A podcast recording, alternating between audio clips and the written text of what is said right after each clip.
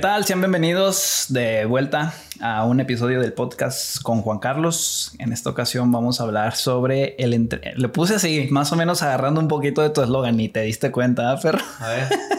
Ejercicio inteligente para mujeres y embarazadas. Un traje inteligente. Entonces ahí agarré una palabra de, de, de tu eslogan, pues para el tema de esta ocasión que ya no nos habíamos puesto de acuerdo, pero pues primero que nada, preséntate, quién eres, a qué te dedicas, qué haces. Juan Carlos Iglesias, entrenador personal.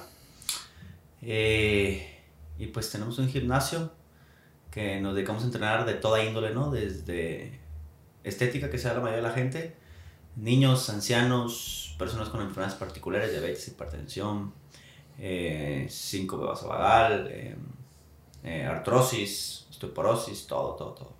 Ahora sí que más allá de la estética, sino en cuestiones clínicas, este también ahí. Creo que es muy importante y muy pocas personas hablan acerca del tipo de entrenamiento adecuado dependiendo de la situación ¿no? de la persona. Sí, normalmente asocian ejercicio salud.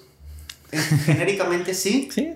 Pero ya en cosas muy particulares, así como alimentarte bien y tener un estilo de vida saludable te ayuda a la salud, ya cuando la enfermedad está presente, definitivamente eh, es importante tener adecuaciones específicas. Sí, y luego cuando llegan a un gimnasio generalmente ni les preguntan ni qué tienen, si les duele algo, si tienen alguna enfermedad metabólica o algo por el estilo. Digo, lo ideal y en el mundo chingón sería pues que puedan con sus estudios y la chingada, pero pues realmente no pasa. Simplemente decimos, ah, quiero hacer ejercicio, vas y te pones a hacer ejercicio, te pones una rutina mamalona y a veces eso te puede perjudicar, ¿no? Sí, bueno, definitivamente tú lo dijiste, en un gimnasio lo que oferta técnicamente son instalaciones, ¿no? Ajá. Que no es su obligación, es algo especial. Eh, hay algo turbio entre que el entrenador y los dueños no saben dónde son sus límites, entonces técnicamente rebasan estas barreras, eh, entran en el entrenamiento personal sin saber lo que involucra, ¿no? Justamente mm. lo que dices, que si tienes estudios, si no, si tienes una patología, algo específico. Entonces, la verdad es que lo ideal sería que no cruzaran esta barrera, no se echen carga extra, pero bueno, será un debate ético bastante complejo. Sí, luego, por ejemplo, a veces de estos videos virales que pues a un güey le dio un infarto, ¿no? En el gimnasio y ya se vuelven virales y mucha gente se asusta, pero pues realmente no es tan común que pase. Digo, yo llevo entrenando que 14, 15 años pues nunca me ha tocado, nunca me ha tocado ver algo por el estilo, alguna lesión de que se les venga la prensa o algo así, pero a veces esos virales se hacen eh, virales y, y, y, como que pensamos que es más común de lo que parece. Sí, la gente no guarda la proporción, ¿no? O sea, eh, la proporción es ¿Cuánta gente se lesiona así de drástico contra la que no? O sea, mm. técnicamente es menos del 1% y, y bajo ese porcentaje pues no tendrías por qué tener problemas. La cuestión es que vemos uno, se hace viral y, y, como dices, este, en términos netos creemos que es un chingo de gente lo que le pasa eso. Es más, como, es más fácil que te lesiones en fútbol, ¿sí o no? Sí, de hecho yo salí a correr a la calle y estoy entre una torcedura y el 15 grado 1 por correr a la calle. Ajá. Literal. Y, o, la lesión que le hizo Marcelo hace poquito a un jugador, no sé si la viste o no, mames, estuvo bien cabrón. Esto mejor que le fracturara la mitad tibia y peroné que porque ahí le arrancó todo lo de las articulaciones, ligamentos, de la rodilla, todo, todo se le desprendió. Yo creo que ese jugador no vuelve a jugar fútbol. ¿eh? Y sería algo muy, muy cabrón que pudiera volver a jugar. Sí, está bien cabrón. Pero pues bien, eh, vuelvo a mencionar el título de, del tema de esta ocasión, Ejercicio inteligente para mujeres embarazadas. Tú me lo propusiste y me gustaría saber por qué te nació que habláramos de este tema. Primero porque hay mucha confusión en los pseudoentrenadores, nutriólogos o pseudoprofesionales del área, en donde que si eres mujer tienes que entrenar de una forma específica, ¿no? Hay pautas, pero no específicamente. Y la cuestión del embarazo, en donde hay cuestiones muy polarizadas. Gente que ha hecho ejercicio toda su vida y está en, eh, embarazada y marcada con cuadros, o sea, un extremo de entrenamiento. Eh, y la otra gente de que estás embarazada y definitivamente no hagas nada de ejercicio, sí. ¿no? Si es posible ambas, si es posible que entrenes duro estando embarazada, si es posible que no hagas nada estando embarazada por cuestiones de riesgo de aborto, pero son normalmente la cuestión polarizada. Entonces definitivamente eh, hay pautas también para descartar, para elegir o para optimizar un entrenamiento para embarazadas, para que la gente no se quede con esta idea de, de o soy atleta de antes de embarazarme o no hago nada porque no lo fui.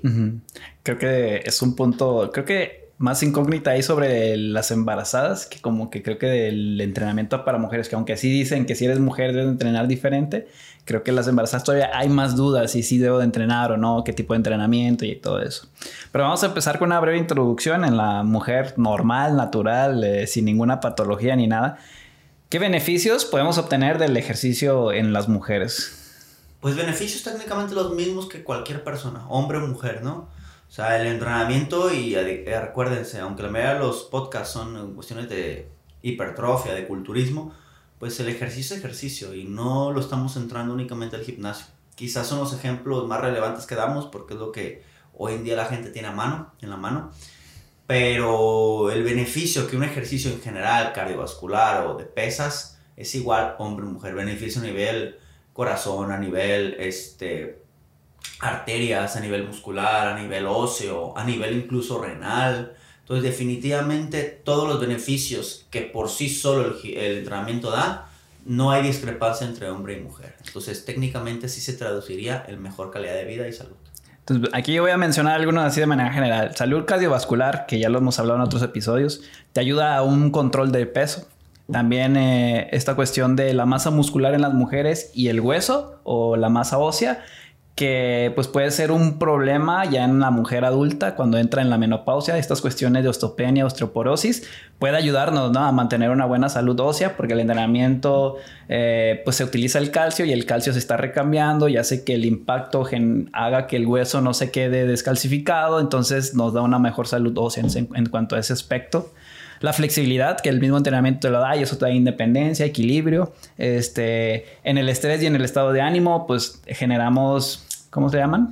catecolaminas, que nos ayudan a sentirnos felices, por así decirlo, y, de un buen estado de ánimo. Hormonalmente también este, ayuda a controlarlos. Actualmente que hay muchas enfermedades crónico-degenerativas que las hormonas juegan un papel importante. Estas, el ejercicio nos ayuda a controlar o a estar estables en esta cuestión.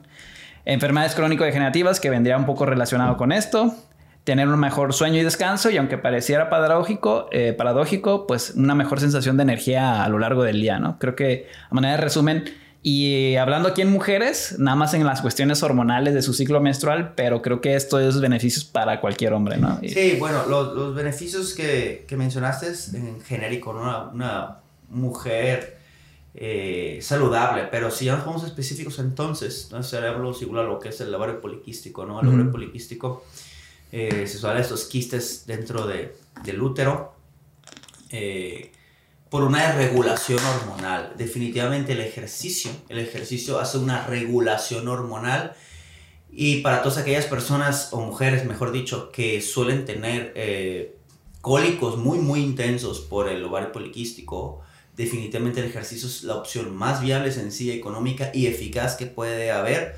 para que el dolor del ciclo menstrual este, baja. Y de hecho está comprobado. Yo aquí conmigo entrena un, un ginecólogo que hemos platicado de ello. Y él me dice, es que yo a todos mis pacientes les digo, puedes evitar todos los medicamentos si hicieras ejercicio. El ejercicio te va a bajar y definitivamente este, te va a bajar los dolores. Definitivamente hay gente, mujeres que llegan conmigo con estas cuestiones. No es el objetivo principal, pero dentro de la entrevista me doy cuenta que, que sufren de cólicos, sufren de cólicos muy, muy intensos y un ejercicio bien hecho, planificado, definitivamente da beneficios muy, muy grandes para bajar esta intensidad de, de dolores, ¿no? Y fíjate que el ovario poliquístico creo que es una patología que, bueno, yo me encuentro mucho en mujeres jóvenes. O sea, que vienen a consulta, pues estás en la entrevista, pues a ver qué tienes, eh, alguna enfermedad, y te hacen referencia al ovario poliquístico. Y es súper común, o sea, a lo mejor no, no vas por la calle y ves a las mujeres con un letrero que diga tengo ovario poliquístico, pero cuando ya indagas un poquito en su historial este, clínico, pues das cuenta de que muchas mujeres tienen este problema y generalmente les cuesta perder más peso, este, se sienten más cansadas, entonces es algo como que te, te, va a beneficiar, digo, ya podríamos hacer un podcast a profundidad de este tema, este, pero sí es muy, muy, muy importante. Sí, el ovario poliquístico pues está influenciado sobre todo también por la alimentación que tenemos, ¿no? Y la falta de ejercicio, entonces definitivamente es un plus, plus muy grande y como dices, muchas, muchas mujeres sufren de ovario poliquístico. El mayor o en menor medida. ¿Y qué induce esto? Pues la solución más rápida es este, el tratamiento con, con anticonceptivos. anticonceptivos. Que en la mayoría o en muchos de los casos pues tiene efectos secundarios, ¿no? Sí, pero ya daría para otro tema. Ahora, ya viendo los beneficios de manera general que tenemos en el ejercicio en la mujer, este, ¿qué diferencias hay entre el hombre y la mujer? Para adentrarnos en que si realmente debe de haber una diferencia a la hora de planificar un entrenamiento o no. O sea, porque diferencias las hay. ¿No? Hablando fisiológicamente, porque si nos metemos a temas este, sociológicos, pues ya es otro boleto. no, no es nuestro fuerte. Pero hablando físicamente, ¿qué diferencia, qué nos diferencia a mí de una mujer? Mira, definitivamente creo que estas palabras es una línea delgada quizás para generar otro podcast en cuestiones de, de si una mujer es mejor o un hombre es mejor en la cuestión física exclusivamente. Eh, pero bueno, es importante mencionarlas para de ahí partir si saber si realmente necesitamos hacer un entrenamiento diferente o no. Ok, comencemos con la cuestión hormonal y muy sencillo, ¿no? Al fin y al cabo, eh, la audiencia que nos escucha es digerible. El hombre suele tener 10 veces más cantidad de testosterona, ¿no? Bueno, dicen, bueno, testosterona, etc. Bueno, definitivamente la testosterona eh, a nivel muscular, que es lo que nos interesaría ahorita, que es el desempeño físico, juega un papel muy importante en la diferenciación de nuevas células o de almacenamiento de tejido graso, por ejemplo. Eh, la testosterona influye a una especie de célula madre previa. Esta, esta célula madre recibe la, la señal de la testosterona y cuando la testosterona está presente, tiene una diferenciación o un mayor porcentaje de diferenciación hacia un miocito, que es la célula muscular, o sea que, que se conviertan o haya más células musculares hacia el adipocito, que es la célula de la grasa. Cuando hay ausencia de testosterona, suele haber más diferenciación hacia el adipocito. Entonces, desde ahí ya podríamos tener una diferencia importante en la cual por qué el hombre tiende a tener más masa muscular que la mujer. Y no nomás tiende a tener más masa, sino tiende a acumular menos grasa. Entonces, no es una desventaja, lo hemos visto como desventaja porque al parecer lo único que nos importa hoy en día es la estética corporal. Porque en ese sentido, pues quizás sí, ¿no? Pero en sentido de rol fisiológico, rol femenino, masculino, hombre, mujer, rol de crianza, de evolución, etc., no es desventaja, es simplemente una necesidad que la mujer tiene de un mayor cúmulo de grasa en función de sus necesidades fisiológicas y un hombre en mayor musculatura en función de su desempeño de, de protección, de cuidado, de caza, etc., ¿no? Entonces, ¿lo podemos ver como una desventaja si lo vemos desde el punto de vista estético? Definitivamente sí es que ah, el hombre se puede arcar bien rápido. ese no es el objetivo de la fisiología, ¿verdad? La fisiología del cuerpo no sabe ponerte bueno o ponerte buena. Solo quiere sobrevivir y se acabó, Exactamente. Entonces, desde el punto de vista fisiológico no es una desventaja, simplemente es algo que existe. No es bueno, no es malo, existe, fin, para diferentes fines. Nosotros lo distorsionamos. Entonces, desde ahí sí tenemos una ventaja musculatura por algo muy sencillo. Hay muchas más cosas por explicar, pero la más sencilla y relevante sería esta cuestión, ¿no? Eh, a nivel muscular, hay estudios donde se demuestra que el hombre tiende a tener más fibras musculares destinadas a la fuerza. Hay que recordar que el músculo tiene tres grupos de fibras principales, pero hay que hablar de las dos principales, ¿no? Fibras destinadas a la resistencia, o sea, el músculo dedicado a la resistencia muscular, a la parte aeróbica, y fibras destinadas a la fuerza, ¿no? A las pesas, a la explosividad. Entonces, el, ser humano, el, hombre, tiende a tener mayor cantidad de fibras de fuerza que la mujer. Al contrario, las mujeres tienden a tener mayor cantidad de fibras de resistencia que el hombre. Entonces, desde ahí ya nos dicen que el hombre está hecho para la fuerza, la mujer está hecha para la resistencia. ¿Sí? Esa es una. No nomás la cantidad. El tipo de fibra de las mujeres de resistencia comparada con el hombre suele ser más grande. O sea, ¿qué quiere decir? Que una célula muscular, aparte de que hay más en las mujeres, tienden a ser más grandes. Esto nos indica que definitivamente las mujeres están hechas para la resistencia.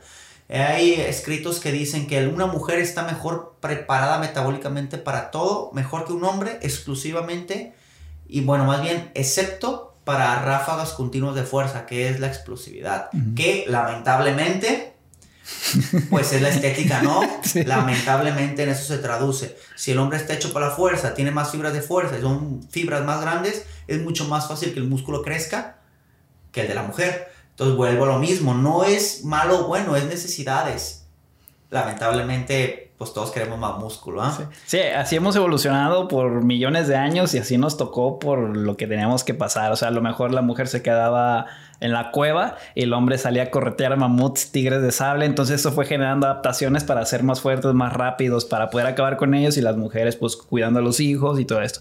Entonces, pues es parte de la evolución que nos ha dado el tiempo y los años. Y, se ha comprobado, ¿no? Eh, hay autores que dicen que un hombre es más fuerte, pero no precisamente por, por esto, sino por cuestiones de que hay más musculatura en general, en términos netos. Pero no, hay estudios más recientes donde demuestran, haciendo comparativas directo de proporcionalidades, donde el hombre es hasta 140% más fuerte que una mujer en el tronco superior y hasta 70% más fuerte en el tren inferior que la mujer. Entonces, definitivamente, a nivel in vitro como en vivo, eh, tenemos mayor fuerza. Estamos hechos para la fuerza de los hombres, las mujeres están hechas para resistencia. Ahora, me van a decir, no, yo conozco una mujer bien fuerte que le gana a hombres. Ok, eh, algo rápido, ¿no? Acuérdense que existe algo, la, la, campana de Gauss, ¿no? La campana de Gauss hace alusión a la, a la media o a lo que la mayoría de la población representa. Las coletas son los extremos. Hay mujeres muy fuertes, pero no es el promedio, no es la media de las mujeres o hay hombres muy débiles, no es el medio, ¿no? Entonces, definitivamente cuando hablamos de estadística tenemos que hablar la mayoría de la gente. Que hay extremos, claro que los va a haber, como en todo. Sí. Que, que un hombre muy débil, una mujer muy fuerte, sí. Pero los estudios se suelen basar en la probabilidad, en la media de, de estos mismos. Entonces, claro que va a haber excepciones, pero en su forma genérica así son las cosas. Sí, es como si vas por la calle, agarras 10 hombres, 10 mujeres y los pones a correr a ver en qué corre más rápido, la tendencia va a ser que gane el hombre. Eh, pero si va a haber mujeres, o sea, las, las corredoras de 100 metros planos nos dan una arrastrada a ti y a mí, pero ese es el 0.05% de la población mundial, ¿no? O sea, no, y, y a lo mismo, ¿no? O sea, son casos extraordinarios. Sí, pero, o sea, sí los va a ver, pero por generalidad el hombre tiene estas ventajas y las mujeres tienen sus ventajas también, pero en, cuestión de estética, como lo dices, pues no, no les favorece. Ahora, hablaste de las hormonas, la testosterona. Tenemos más los que nos produce más masa muscular y ser más fuertes. También de la distribución de la grasa. Eh, los hombres, pues vamos a decir, tenemos, o las mujeres tienen más, 10% más promedio que un hombre. Entonces, si yo soy en un 12%, para mí eso es lo normal, para una mujer en un 22% sería lo normal, ¿no? La distribución de esta, las mujeres la acumulan en los senos, caderas, generalmente más en piernas, y los hombres la, la acumulamos en la zona abdominal. También son diferencias significativas. Eh, en el metabolismo, por esto de la masa muscular, nosotros en reposo vamos a decir que quemamos más calorías que las mujeres y por eso nos es más fácil eh, marcarnos, ¿no? O sea, sacar por el gasto energético total, ¿no? Por el gasto energético. Entonces, también otra diferencia es el umbral al dolor. Se dice que las mujeres tienen un umbral al dolor más fuerte. Entonces, por ejemplo, esto traducido al entrenamiento es que a lo mejor yo con X peso saco 10, pero una mujer con esa misma, adecuándolo a su fuerza, pudiera tolerar más trabajo por ese umbral al dolor que es más alto y aquí se le atribuye pues a que las preparan para el parto que es un dolor que un hombre no podría soportar incluso dicen que los cólicos no los podríamos soportar dicen de una... que el dolor del parto es equiparable a una gripa de un hombre ¿no has visto sí. sí. entonces por ejemplo esta, esta ventaja esta sí sería una ventaja en el entrenamiento pues les beneficia a ellas, no, tanto a nosotros. Por eso dicen que nosotros los hombres nos enfermamos poquitos y andamos valiendo mal y la mujer, o sea, se enferma y sigue echándole chingadazo, ¿no? O sea, por este umbral al dolor de diferencia que tenemos. Sí, de hecho, en los entrenamientos las mujeres suelen aguantar más en el sentido de volumen de trabajo, ¿no? Entonces, todo esto que dije no es para decir, ah, las mujeres son menos físicamente, no. Es simplemente para describir una introducción de la diferencia fisiológica y a partir de ahí tomar decisiones óptimas en el entrenamiento, ¿no? También eh, una desventaja que tenemos los hombres es que nosotros solemos eh, manejar, vaya, si está bien dicho, de peor manera grasas y glucosa. Las mujeres manejan mucho mejor grasas, grasas y glucosa y tienden a tener menos problemas en relación a esto. nosotros los hombres tendemos a ser más diabéticos que las mujeres por, cuestión, por el manejo de la glucosa y toda esta grasa abdominal que, que, que acumulamos, que las mujeres no, nos tienden a tener mayores problemas este, metabólicos. Entonces, definitivamente lo que sería desventaja en la estética corporal es una ventaja en la salud metabólica como tal. Entonces, volvemos a lo mismo. Poniendo en el contexto culturista, pues tenemos la ventaja. En el contexto de longevidad y salud, tenemos, las mujeres tienen la ventaja. Sí, de hecho viven más que los hombres por, en promedio. Eh, en el rendimiento en el cardio, como tú dices, son, están más, mejor diseñadas para deportes de resistencia o durar más corriendo si lo quieren ver de una manera más, más sencilla. Ahora, ¿alguna otra diferencia que podemos tener entre hombres y mujeres? Composición corporal, masa muscular, metabolismo, hormonas, umbral al dolor, rendimiento en el cardio.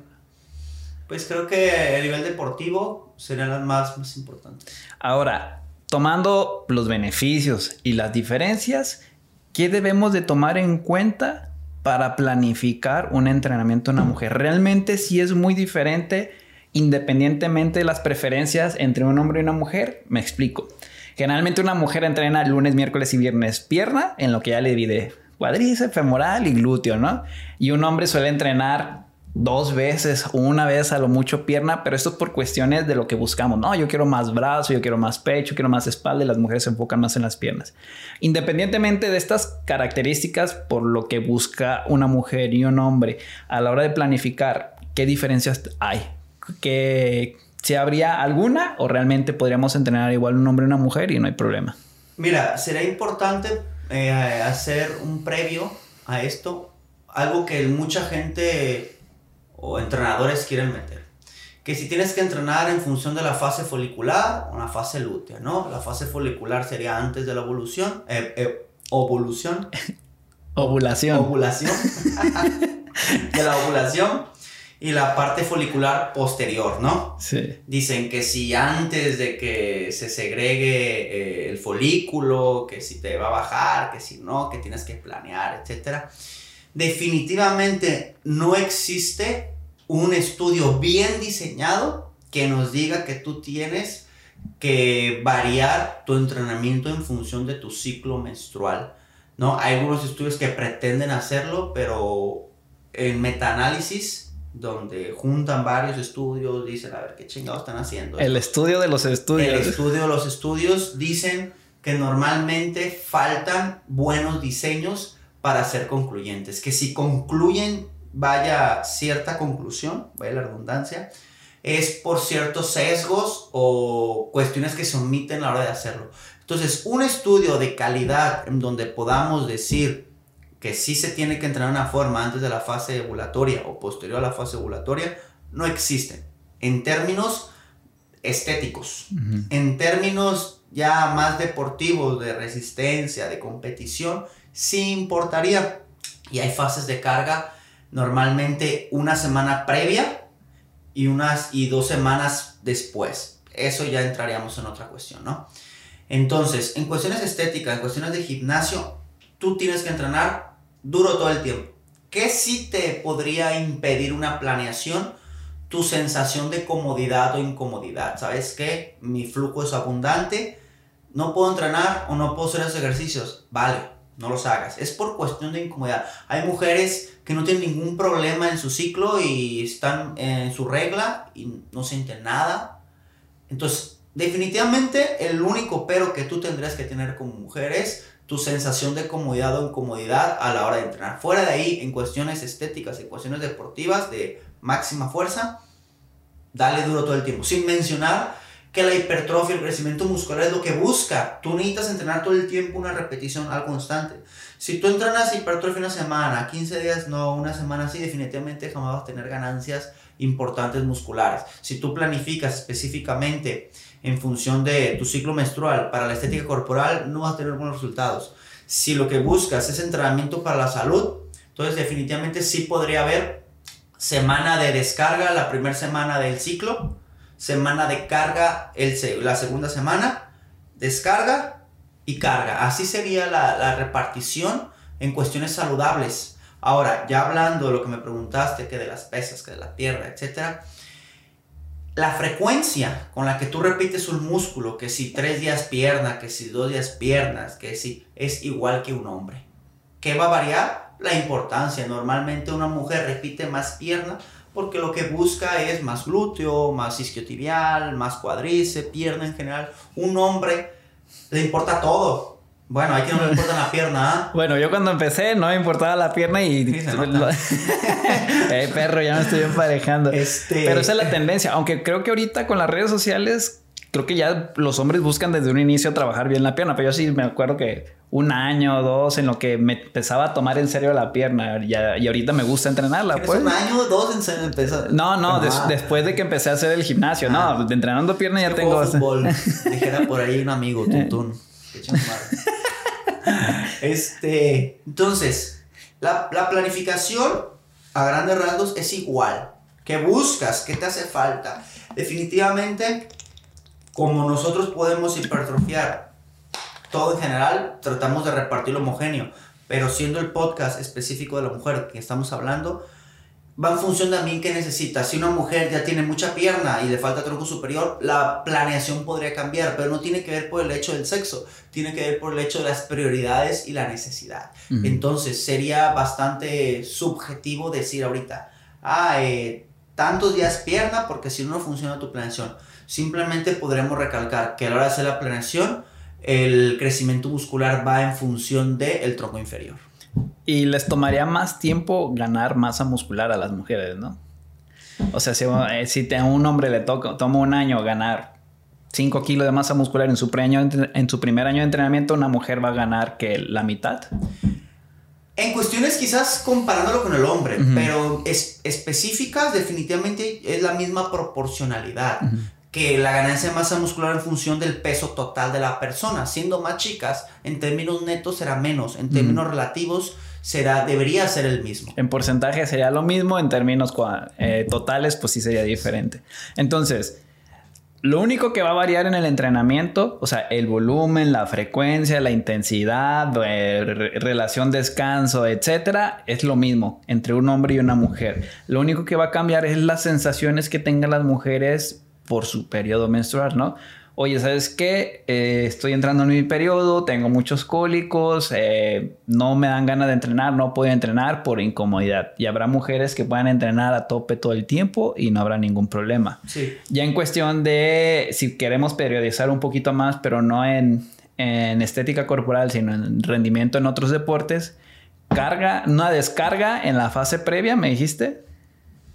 Ajá, una descarga eh, posterior al término, en el, inicio del ciclo, una semana previa a la evolución carga, descarga posterior a la menstruación y otra descarga. Ese sería como los 28 días 7, 7, 7. Pero ya serían las ya sea un poquito más específico y ya sería nada más la diferencia entre un hombre y una mujer, la sensación que tienen superior, la ventaja que tenemos los hombres es que estamos igual todo el tiempo, ¿no? Sí, definitivamente como no tenemos estas fluctuaciones hormonales importantes que la progesterona, que la hormona estimulante del folículo, que la leutinizante, sí podría haber variaciones este, bueno, hay, variaciones hormonales importantes, cosa que los hombres no. Bien, después de una breve pausa, eh, estábamos en que la única diferencia va a ser la sensación que tenga la mujer de acuerdo al estado de su periodo menstrual. Hay personas, hay mujeres que les dan muchos cólicos, tienen mucho, ¿cómo le llaman? Este que les baja demasiado y que flujo abundante, flujo, abundante eh, cólicos, eh, sensaciones, cómo se sienten, etcétera.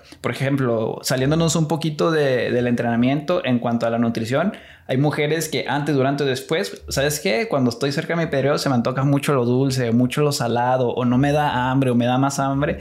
También es algo que puede influir a la hora de, bueno, pues para este momento, pues trata de hacer esto, esto, y haces las adaptaciones, pero son cuestiones muy específicas. Entonces, ya dependiendo cada mujer es la interpretación que le puede dar, ¿no? Sí, entonces el resumen, el resumen sería, si tu, si tu objetivo de entrenamiento como mujer eh, es salud, sí podrías planificarlo o se proponen modelos de entrenamientos en función de, tu periodo.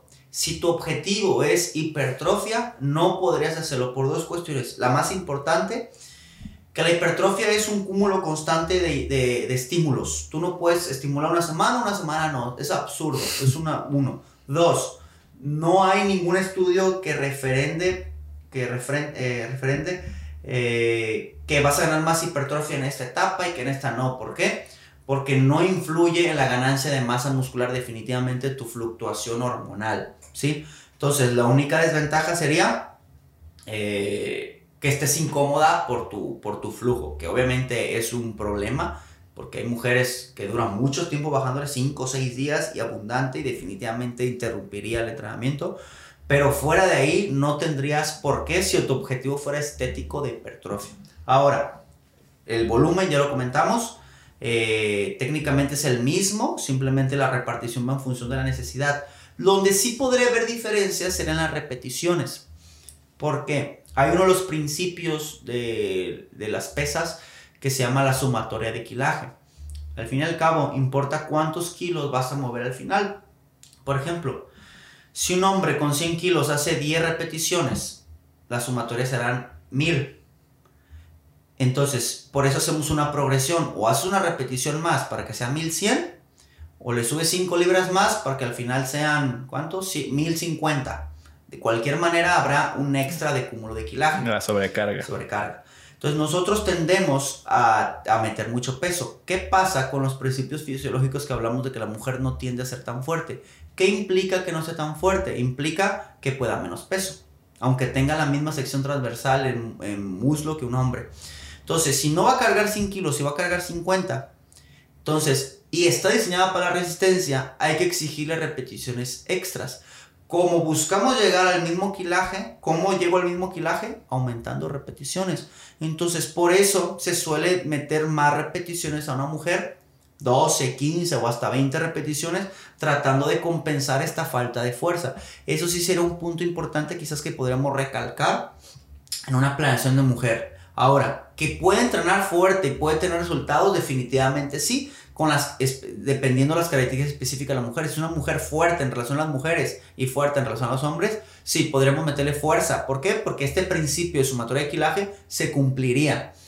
Eh, sin mencionar si estamos en, fuerza fase, en fase de fuerza máxima, ¿no? También, porque las mujeres, como hombre y mujer, tenemos que planear fases de fuerza máxima para hacer una progresión. ¿Sabes qué? Si en mi fase de hipertrofia, de crecimiento muscular, levantaba 100 kilos de sentadilla, genera una fase de fuerza máxima, la próxima vez que entres en fase de fuerza de hipertrofia otra vez, ya levanta 100, ya levanta 105, entonces cumples con la progresión de la sumatoria de quilajes. Entonces sería una progresión. Eso y otra. Las máquinas, hoy en día hay unas máquinas mejor diseñadas, pero las máquinas en general están diseñadas para hombres. Ahora sí el patriarcado, ¿no? Lamentablemente. y, y, no lo, y no creo que sea en el sentido del hombre, sino en el sentido de la fuerza. Por ejemplo, si una máquina tiene 10 placas, cada placa pesa 10 kilos, para un hombre quizás meter 5 o 6 placas no hay mucha diferencia, pero una mujer que es la mitad de fuerte que un hombre, es como aumentarle de a 4 en vez de, de a 2. Entonces, a veces pasa que una mujer, una placa se le hace muy fácil y dos placas se le hace bien pesado. Lo ideal sería una placa y media, pero no puedes meter una placa y media. Hay ya máquinas que las placas son menos pesadas, entonces ahí es mucho más fácil diseccionar el pesaje para una mujer que para y para un hombre que ahí no habrá, no habrá problema. Entonces ahí también vendrá el principio de más repeticiones, porque si le subes la segunda placa, pues ya lo hiciste mal. Entonces, ¿qué prefiero? Pues prefiero que le pongas una y saques un extra de repeticiones. Pero esto ya no es a nivel fisiológico, es a nivel de adaptarte a lo que tienes.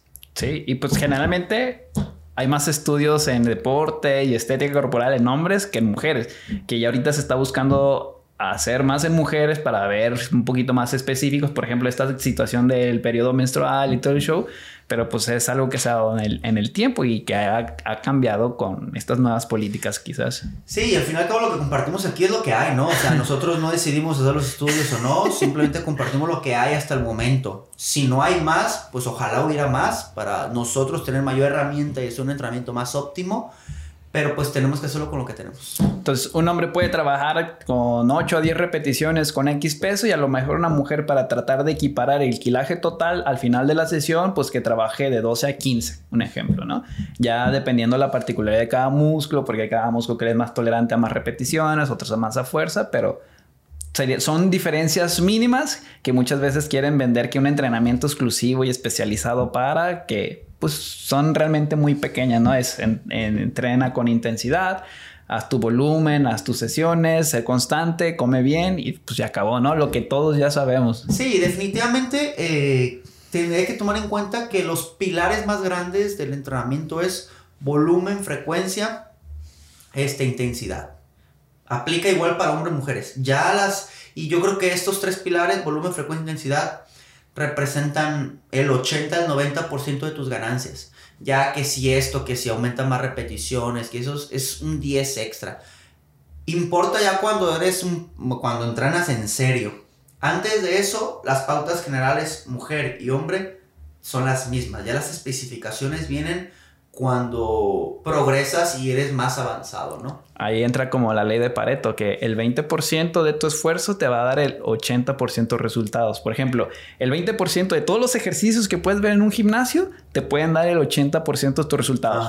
Sentadillas, prensas, jalones. Con eso vas a obtener los mejores resultados, ya que si te haces la prensa volteada de cabeza y a una pierna y toda torcida, realmente no es tan importante. Si haces la prensa de una manera buena, es más que suficiente. Exactamente. Entonces, esa es la ley de Pareto.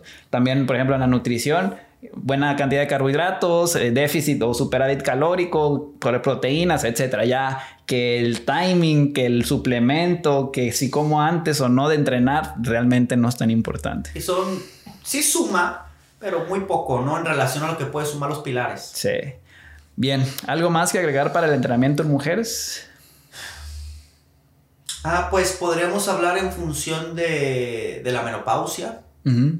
eh, que definitivamente en la menopausia lo del entrenamiento de fuerza era muy muy importante por lo que tú comentaste al principio empieza a haber osteopenia no pérdida descalcificación y como dijiste eh, uno de los beneficios del entrenamiento de fuerza es la fijación de calcio así como el sol exponte al sol para que el calcio se fije etcétera. Está comprobado que la tensión mecánica de las pesas genera el mismo beneficio de la fijación de calcio que el sol. Entonces ser un beneficio obviamente con una alimentación adecuada una suplementación adecuada sería este, un buen entrenamiento a elegir para todas estas mujeres que están pasando por este, esta etapa. Sí, y estas mujeres que de todo, vamos a decir, de su ciclo menstrual lo pierden, entonces entran en una meseta y tienen estos cambios hormonales para los que se estabilizan en, esta nueva etapa. Entonces, eh, aparte de la estopenia, que también al hombre le pasa la sarcopenia, que empiezan a perder masa muscular. Entonces, si por naturaleza la mujer tiene más, menos masa muscular que un hombre, tiene menos fuerza, cobra, vamos a decir, incluso un poquito más de importancia por la cuestión de la osteoporosis y el entrenamiento de fuerza. ¿Cambiaría algo esto en una mujer menopáusica, el entrenamiento, o sería básicamente lo mismo? Mm, bueno, es que si entramos en pesas, definitivamente queremos ganancia de masa muscular, pero si no fuera el caso, sí habría cambios. Bajaría un poco el volumen y aumentaría la intensidad, que al fin y al cabo lo que buscaríamos eh, en esta población femenina sería la intensidad de la, de la tensión mecánica, no tanto el volumen total, sino la intensidad que sería lo que te generaría el estímulo. Y obviamente eh, hacer una evaluación en qué momento nutricional se encuentra, porque si me dicen ya pasé la menopausia y no he comido bien y ya está descalcificada, no será un buen momento para iniciar el pesaje. Y tendrá que ser un una evaluación eh, clínica, ah, está en óptimas condiciones, óptimas condiciones, si no lo estás, suplementate, mejora y ahora sí comenzamos, ¿no? Es como, como cualquier enfermedad, aunque no lo sea, este, si está descontrolada, contrólala y le damos. No sería el medio adecuado cuando está descontrolado. Y también hay que algo mencionar. Cuando una mujer es joven y hace ejercicio durante toda su vida, al momento de entrar en la menopausia la puede afrontar de una manera más estable, vamos a llamarlo. Que si yo no hice ejercicio, ya estoy en la menopausia, ya es muy tarde para mí, no. Tan nunca es tarde para empezar a hacer ejercicio, pero si va lo vas a afrontar de una mejor manera. Si toda tu vida fuiste activa en cuanto a ejercicio, pero también si empiezas de una vez, aunque ya estás, también te va a dar muchísimos beneficios y calidad de vida. Entonces, el prepararte para esa situación importa y si no te preparaste, también importa de igual manera, pero si es algo que pueden empezar a trabajar desde ya, porque cuando menos piensan ya estamos en esas parte de nuestra vida. Sí, definitivamente no hay momento para iniciar cualquier cosa en la vida, ¿no? Y el ejercicio no es la excepción. Ventajas, pues si ya ves el ritmo, pues simplemente lo mantienes, no, no necesitas hacer ningún sacrificio mental de de flojera, de no tener la constancia, no tener la disciplina, no saber cómo hacerlo, es parte de tu vida. Cuando no lo haces, yo creo que el mayor problema es volverlo parte de tu vida, no la ejecución. Nunca hice ejercicio ni de 20 años, ahora que tengo 45, 50, empiezo a hacerla, esto ya no es para mí. Yo creo que será el mayor problema, pero definitivamente todos los beneficios que la mujer eh, activa tuvo, va a conseguirlos también. Bien. Ahora adentrémonos en otra situación bastante interesante, fisiológicamente hablando, en la mujer, en el embarazo. Ya una mujer ha sido activa, bueno, está la mujer y se embaraza. Hay muchísimos cambios los que tiene durante este, este, esta etapa, ¿no? Desde el primer trimestre hasta el último. ¿Qué cambios eh, de manera general podemos ver en una mujer embarazada? Híjole, no, pues para empezar este boom hormonal, ¿no? Un hormonal descontrolado que cada mujer lo afronta de forma diferente. No soy ginecólogo en el sentido de una explicación profunda, pero definitivamente lo he visto con mis entrenadas, ¿no? Eh, de repente llegan, entrenan bien, luego me faltan 15 días. ¿Por qué? pues porque tienen sueño. Entonces, cada mujer lo afronta de forma diferente. Y sí es muy importante hacerle caso a las necesidades particulares, ¿no? Aunque podríamos decir no pasa nada, bla, bla, bla. Eh, sí es importante tomar en cuenta eso desde la parte emocional. Eh, a nivel fisiológico, eh, no tendría por qué haber problemas para el entrenamiento, incluso las primeras, ¿qué te gustan? Cuatro semanas las mujeres se vuelven mucho más fuertes activamente por este boom hormonal. De hecho, uno de los doping, paréntesis, ¿no? Uno de los doping que existían en no sé qué años, 80, 70, en las corredoras era embarazarse.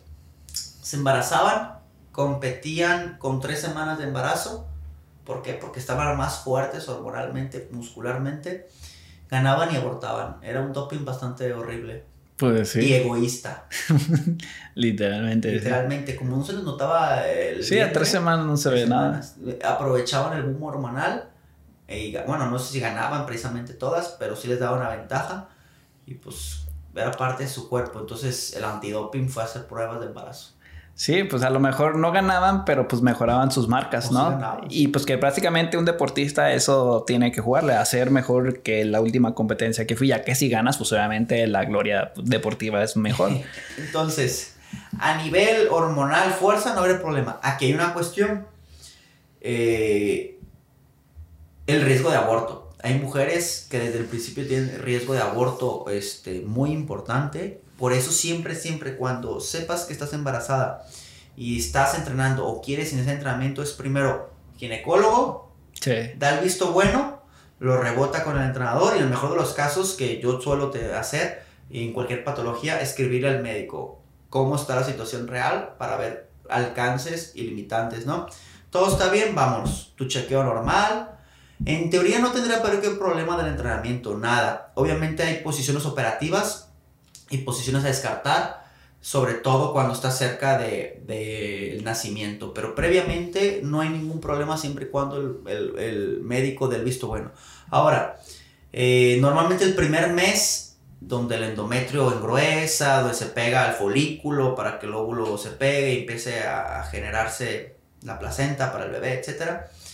Eh, es de extrema precaución y normalmente en ese mes sería pura caminata. ¿Por qué? Porque es como el mes de, de riesgo de que si termina de pegar o no pegar y se empieza a desarrollar de forma óptima, ¿no? Entonces, para todas aquellas, médico, lo más seguro es que el primer mes, eh, a menos que el médico diga no hay ningún problema, pausemos el entrenamiento de fuerza, pura caminata. A partir del segundo, segundo o tercer mes, que yo creo que el trimestre más seguro para entrenar, así libre, podría, por así decirlo, será el segundo trimestre, que esté óptimas condiciones, podemos darle duro. Yo he entrenado muchachas embarazadas sin ningún problema, mientras el vientre no limite movimiento articular eh, o amplitud de movimientos, podrías entrenar de forma óptima, obviamente sin exagerar, no, no buscando romper tus marcas estando embarazada. que, que ese es el otro extremo que te decía. Pesadísimo, eh, sentadilla con 50 eh, kilos y profunda y ¿No le pasa nada? Pues sí, puede que no le pase nada, pero la probabilidad es muchísimo más alta, cosa que uno como entrenador no quiere ser partícipe, ¿verdad?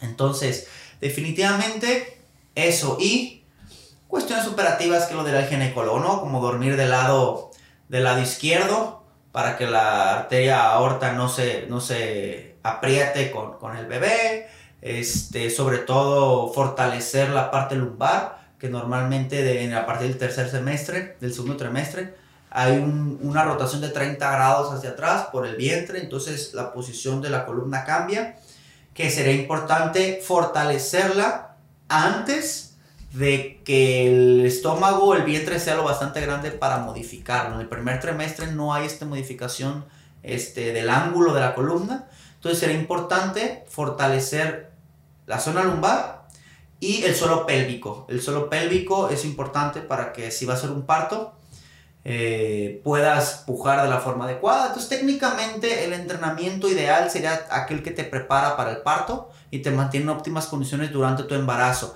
Ya que si le quieres agregar un componente de fuerza que para ganar masa muscular, adelante. Tuve una entrenada que ella estuvo en forma antes de embarazarse. Entonces técnicamente todo el embarazo, a excepción del último mes donde ya estaba cerca del parto, entrenó duro y casualmente perdía grasa y ganaba músculo mientras estaba embarazada.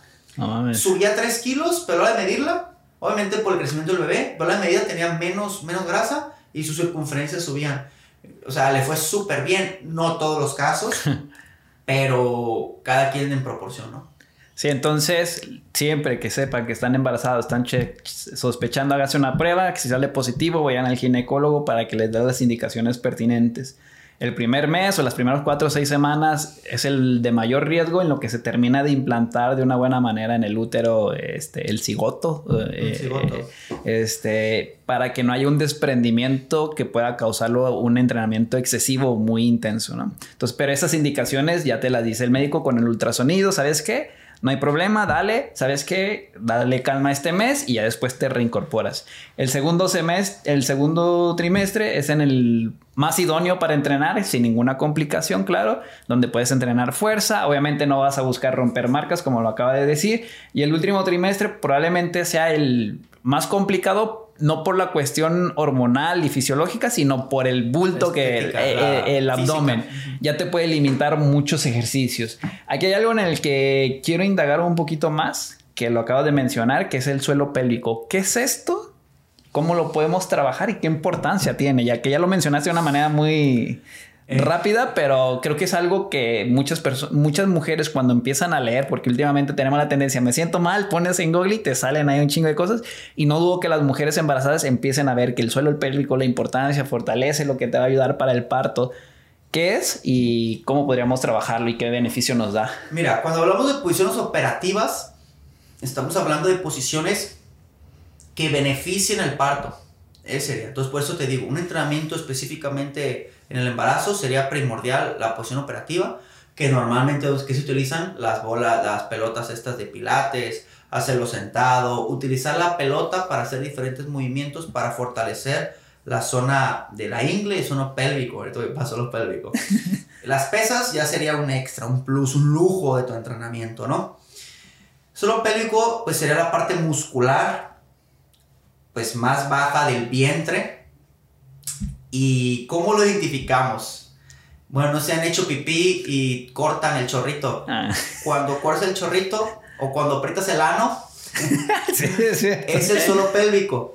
Entonces serían entrenamientos que fortalezcan eh, eh, este, esta musculatura para tener mayor control del movimiento hacia abajo o, o, el empuje que se da. Entonces un suelo pélvico fortalecido va a ayudar a que tu parto este, sea más fácil de llevar, ¿no? Y, que, y diferenciar, ¿no? Que el parto es cuando nace natural, porque el otro es cesárea. Sí, sí, sí, Entonces el parto es cuando nace natural, ¿no?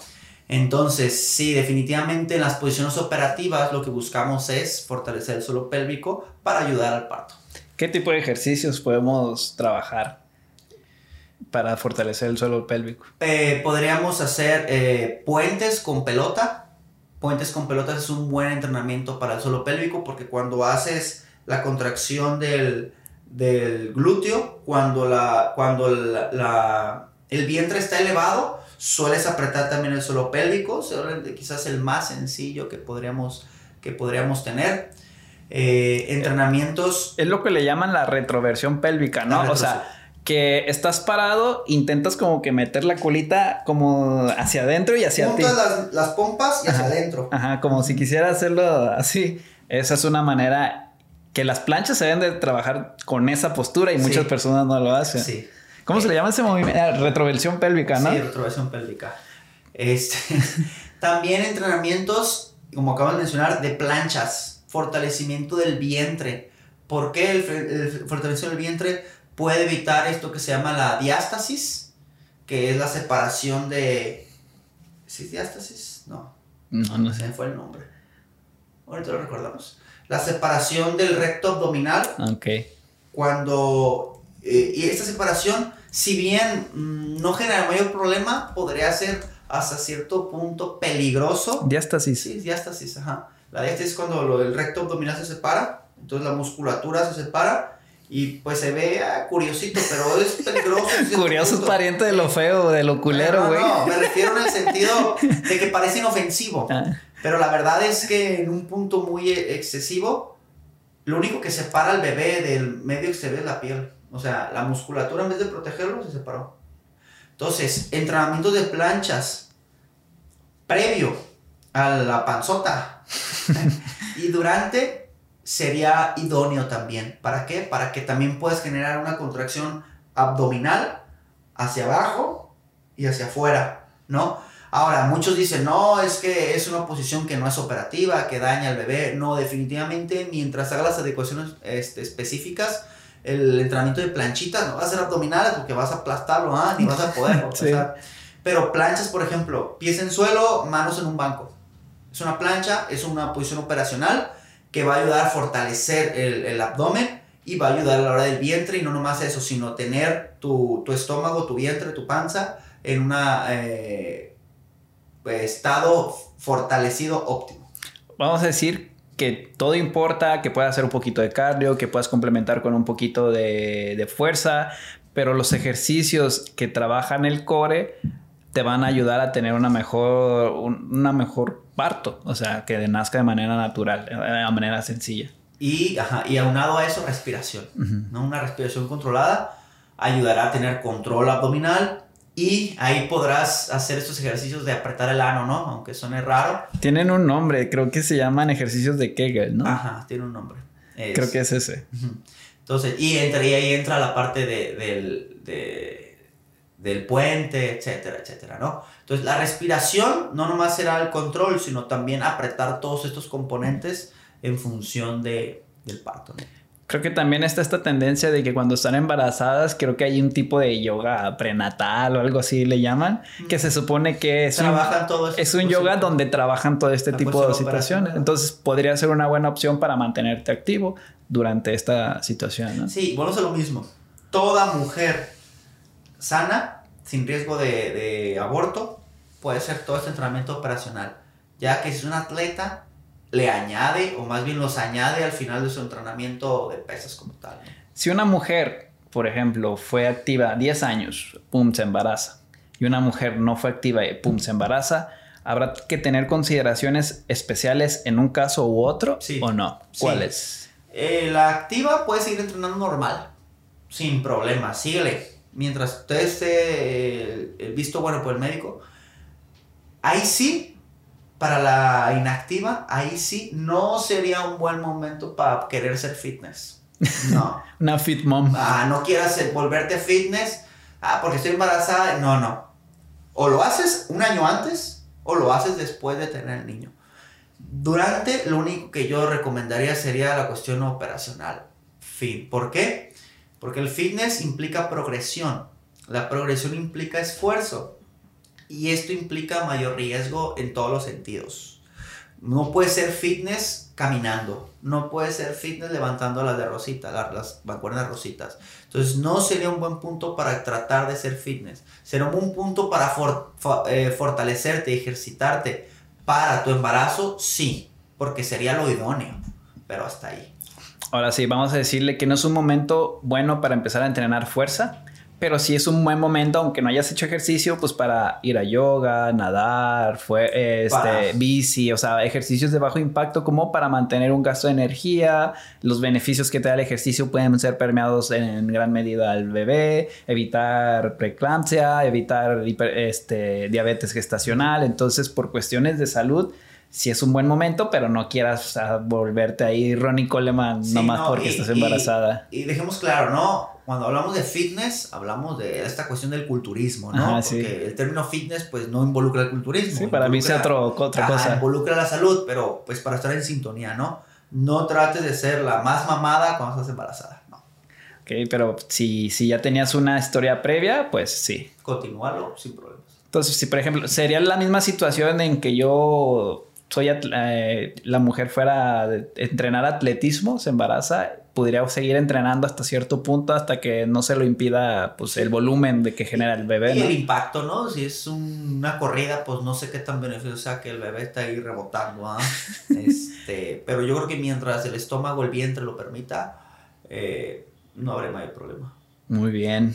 ¿Algo más por agregar con alguna población de mujeres? Vimos en general, en, de manera general también en menopáusicas, en el embarazo. ¿Alguna cuestión más que quieras abordar de, la mujer pues en el entrenamiento? hablando ejercicio y musculatura, pues somos lo misma cosa, ¿no? Hay ciertas eh, diferencias, como ya lo mencionamos, que no van a ser la gran, gran, gran, gran diferencia.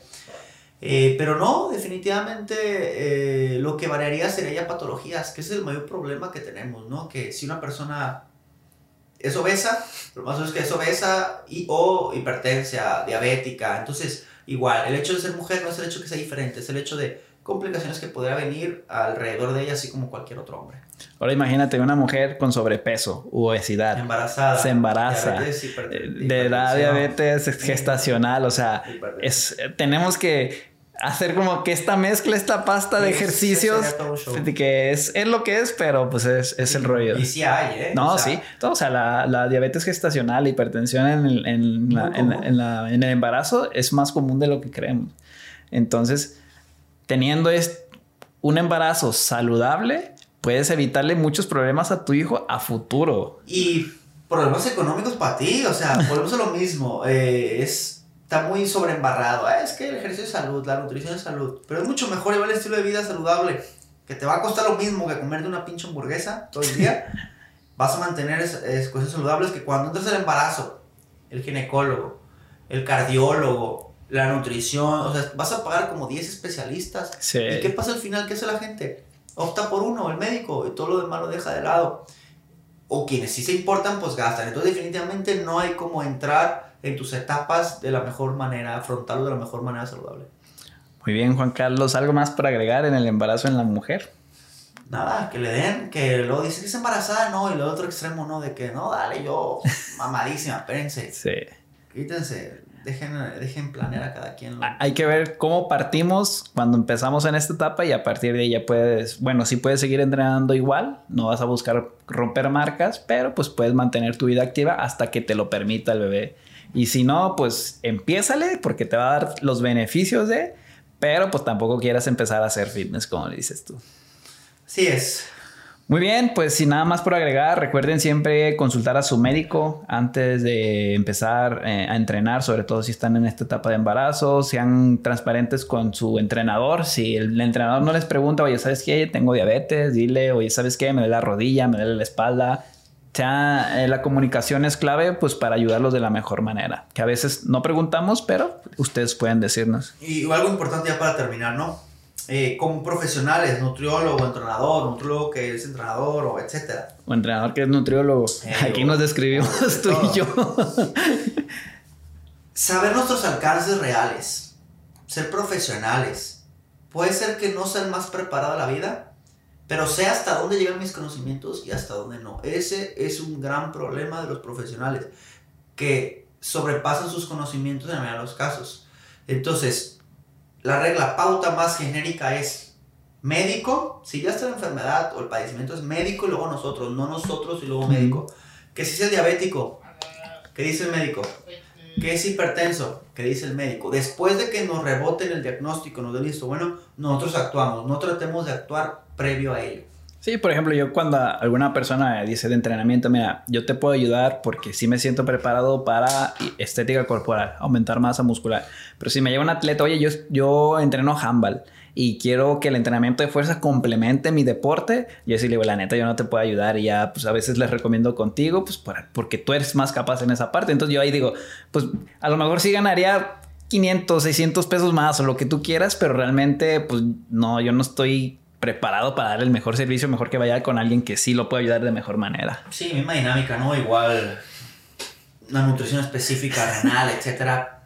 Hay que saber dónde sí. Dónde sí, incluso en esas cuestiones, si a mí me llega un paciente renal, yo no lo voy a atender. O sea, sé las pautas, sé todo, pero creo que la experiencia y, que te da un trabajar con pacientes renales constantemente es mejor que vayas con un nutriólogo especialista en, esa situación. O, o si me llega un vegano, al inicio sí los agarraba, pero al momento de yo calcular las calorías estaba bien, fácil.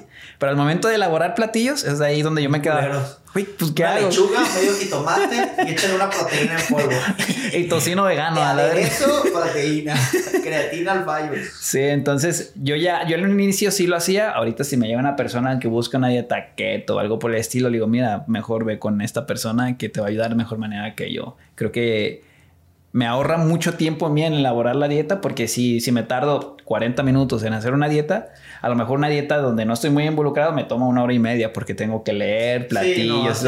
Entonces la neta me ahorro tiempo y la persona le puede atender de una mejor manera y es mejor. Es donde dices saber dónde puedo yo ser un buen ayudante y dónde no puedo ser una buena alternativa. Y eso a veces cuesta trabajo entenderlo, güey. Muy bien, pues sin nada más por agregar ya tenemos el tema que va a ser bastante controversial para el siguiente podcast. Me gusta. Este, entonces, pues nos vemos en el próximo capítulo. Eh, si les gusta el contenido, suscríbanse, denle like y todo eso. Si no, pues la neta, pues ignórenos y ya. en América también. Bien, pues nos vemos en unos 15 días, yo creo, Juan Carlos. Ya que vas a entrar a dar clases, a ver si me regalas un poco de tu tiempo. Tengo que grabar en la noche. Simón. Bueno, pues nos vemos hasta la próxima. Hasta luego.